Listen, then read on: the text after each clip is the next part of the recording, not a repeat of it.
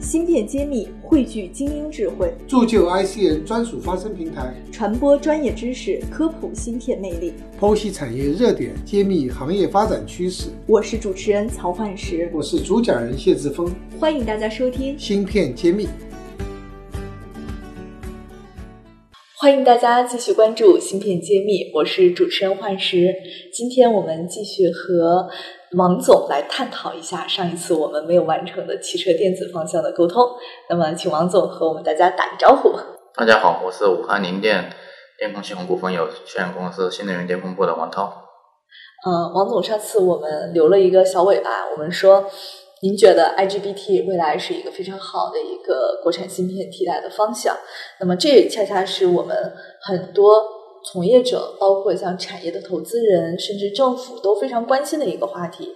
新能源汽车是国家的非常坚持的扶持的一个方向了。那么，我们半导体芯片的这些方向的公司，应该在这个领域布局哪些应用场景的赛道，可能是呃最切合实际的？这个我想听听您的个人观点哈。从半导体器件来说的话。就是从我们公司应用的这个角度来说的话，急需的几款实际上就是一个功率器件。实际上我们上期也提到过这个 IGBT，另外的还有一部分就是我们的一些模拟的处理器件，包括我们的波斯管的驱动 IGBT 的驱动，包括我们的那个高边和低边的一些这样的这样的一些驱动芯片，这个是我们需要有一个替代方案的这样。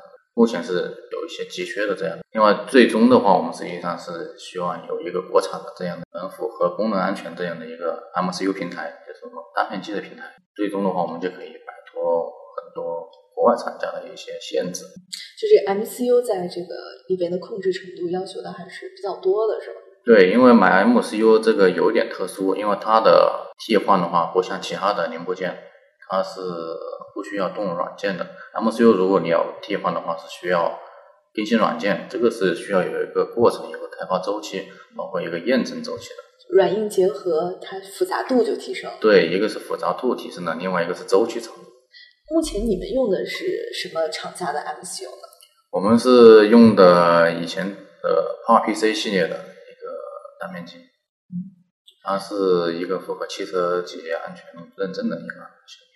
对，我听您在这个交流的时候，实际上也不停的提出符合安全、符合车规。那么，我也其实也想请教一下，就是我们国产芯片在替代的时候，它要做到哪些方向，或者实现哪些功能，您这边才会考虑来用它的方案呢？就是这个，可以可以给我们解释一下。它现在要用到汽车上面的这些芯片的话，它第一个它是要去满足汽车级的一个认证要求，这是有一个。体系认证的，然后从我们用户的使用角度来说的话，我们会关注它的一些高低温的性能、EMC 的性能、振动的特性，包括它的耐冲击的一些特性。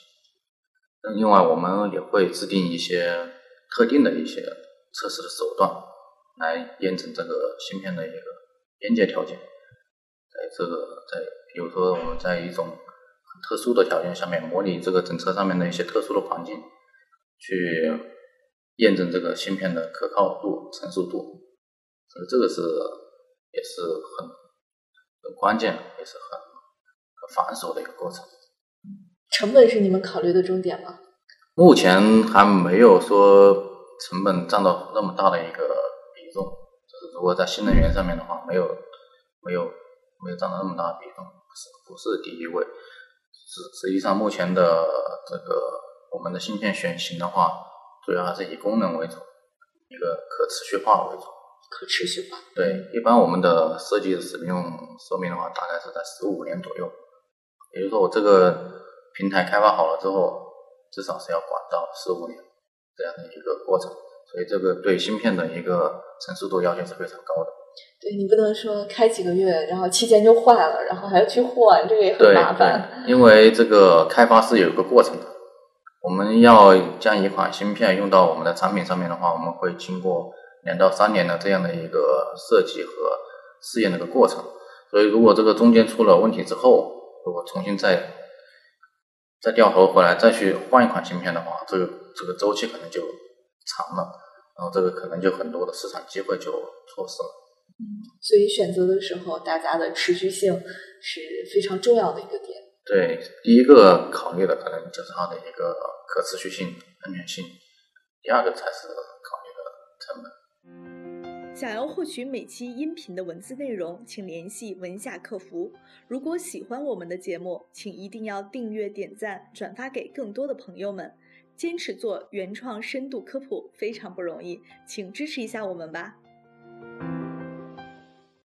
那么这样恰恰就是改变了我们的一个观点。很多时候说用国产的设备是或者是国产的这个东西就一定是便宜，然后是有性价比我们才用。但恰恰在汽车电子上，好像思考问题不是这个思路哈。对，因为汽车电子它的体量和我们消费类电子和工业类电子它可能还不一样，它量不像汽车类不不像那个消费类和工业企的它那么大，它有一定的特殊性，所以它这个对安全和可靠性要求是很高的，嗯，所以这种这种级别的一种芯片的话，可能是需要芯片厂家、芯芯片设计厂家，他去有一些特定的一些设计手段来来来保证的。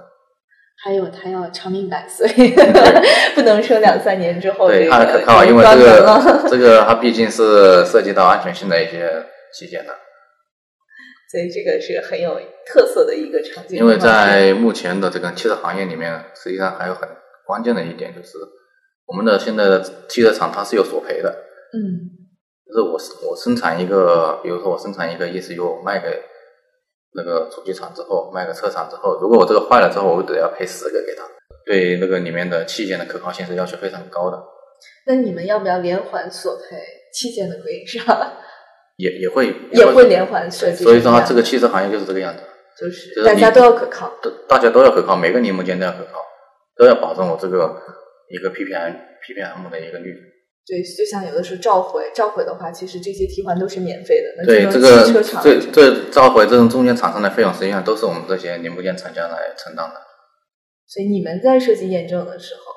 肯定也会把这个关把的死死的，否则你们只有承担这个风险了。对，因为我们把关把死了之后，实际上是对下游厂家是有好处的。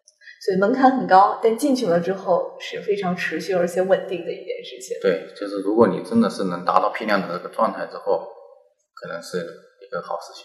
嗯。但是要达到这个过程的话，不容易，是很很痛苦的。很不容易。对，所以这个行业目前在国内里面。就是从事发动机控制这一块的话，国内自主品牌里面还没有几家。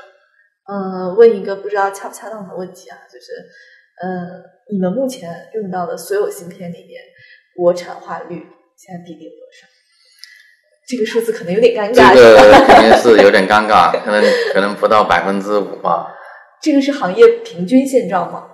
对，这汽车行业平均现状，有有的有些厂家可能更低。就哪怕是国产的车，国产的组装厂的车，也没办法，也没办法做到对高于这个。所以我们任重道远，芯片的从业者们，咱们任重道远。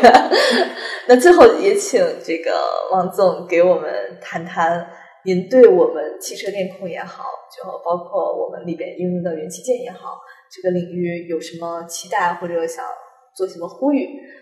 实际上，我是从那个。我们使用角度来说的话，是希望这个芯片的功能做得越强大、越密集，成本越低是越好的。